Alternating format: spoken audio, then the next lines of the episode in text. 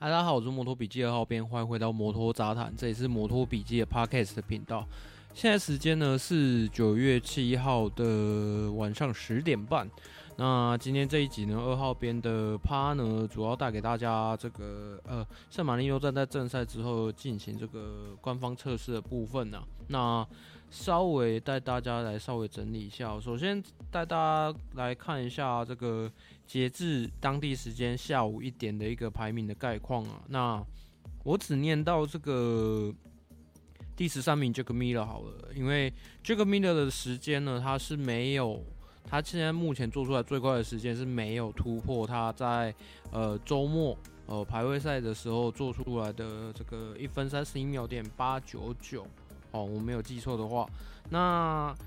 再来呢，就是也就是说呢，哦，这个 Miller 他现在是排在呃所有的排名里面在排在第十三名，也就是说呢，他前面的十二位车手都是有打破在周末在这个圣马力诺站举行的排位赛的这个 Miller 所拿下的这个杆位的时间呐、啊。那其中呢比较有看点的是哦，第一名是这个 Fabio Quartararo，那第二名是 Pecco Bagnaia。第三名是小牛，第四名是巴斯尼尼，第五名是大一，第六名是 Jorge Martin，那第七名是 Oliveira，那第八名是 Fabio D J Antonio，那第九名是 Morbidelli，那第十名是 Mar Marques，。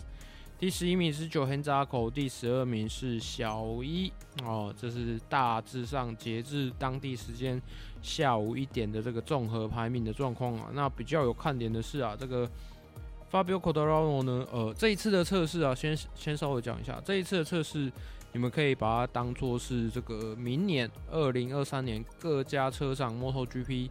工厂赛车的一个前哨战哦，也就是初亮相的一个呃。呃，反正就是推出他们的工厂赛车来给他们的当家车手去做测试，然后进行一些反馈跟修正。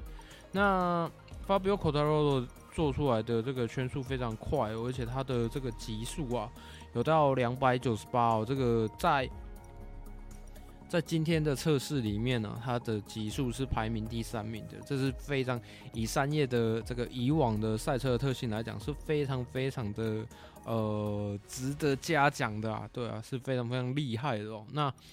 再来呢，就是大一的部分呢，大一的部分它就是呃转导的时候有造成他的这个手指骨折啊，那虽然说是不用开刀啊，不过还是需要再做这个休养一阵子哦。那再来呢，要讲到的，应该可以直接讲到这个第十名的 Marc Marquez 啊。那其实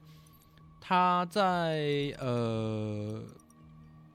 圣马力诺这个赛事周的之前哦，就已经就已经有这个透露出哦，他将会参加这个圣马力诺的赛后测试嘛。那也就是说呢，其实医生，我我其实我之前都有讲过了，因为。我自己个人的认知是，他的他的这个这一次的骨头的手术，其实就是把它切开来，然后再把它就是转个三十度，然后让他的手跟呃让他的手可以以最自然的方式去活动。所以我自己个人认为，妈妈可以使他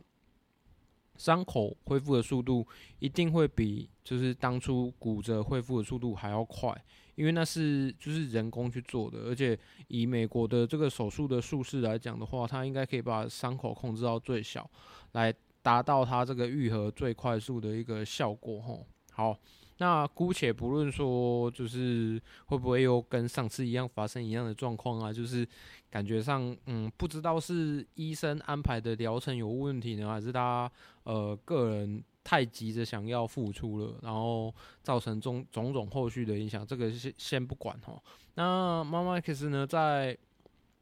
其实他在呃第一天测试完的这个他骑了三十九圈之后，他觉得呃手活动的这个状况啊，呃自然多了，呃正常多了。那只是说呢，他觉得呃肌肉还需要。再重新的再去做一些训练啊，可以帮助他呃比较有呃力量来去控制这一台赛车。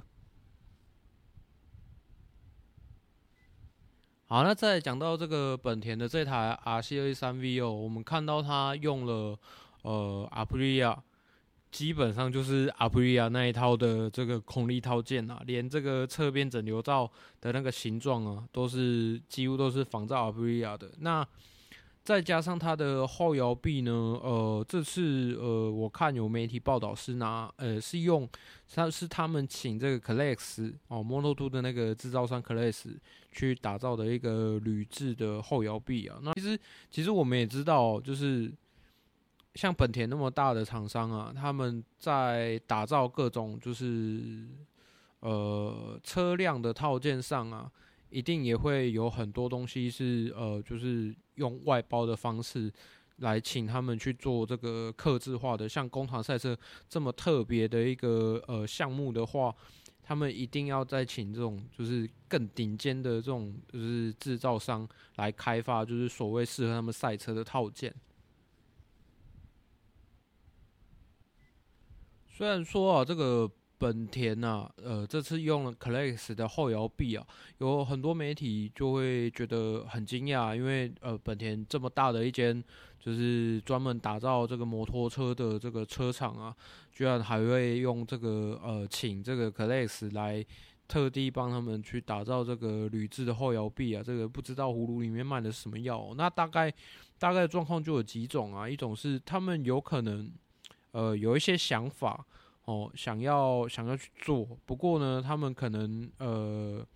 怕投注在这个想法投注的成本太多了，然后可能效果效益会不如预期，所以他们想要请呃比较专精在某一方面、某一个理论上的这个制造商来帮他们打造一个 sample，那装上车哦，跑个几圈就是测试一下。看这个所有的数据符不符合他们想要的理论？哦，然后带来第二个是说，也有可能呢、也有可能是呃，本田在某一些方面呢，他们想要控制预算吧，或者是诸如此类的。比方像呃，我看到留言底下有人对空力套件，呃，就是感觉上他们拿其他家的做。就是仿仿造其他家的来做，好像很丢脸。可是其实大家仔细想想看，假设说，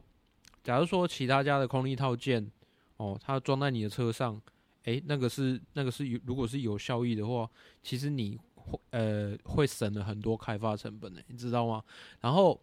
再我要讲的是。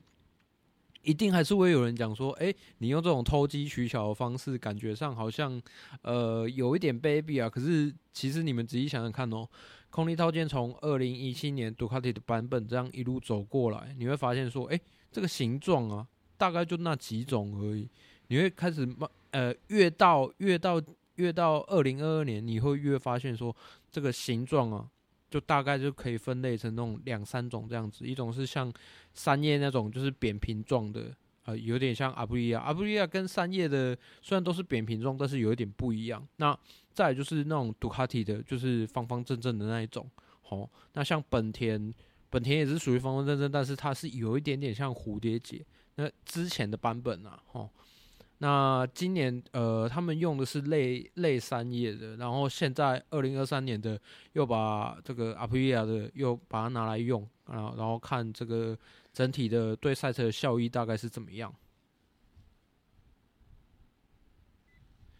那再来呢，KTM 其实他们带来了这个新车架给这个小丹尼去测试哦，那第二天就交给了这个 Brad Binder 了。那呃，整体上来讲呢，最看不到新的东西的应该是杜卡迪吧？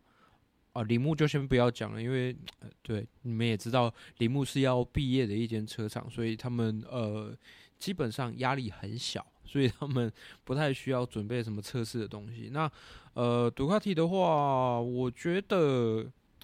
我觉得啦，有两种可能啊。第一种是他们其实心里有底了，然后再加上。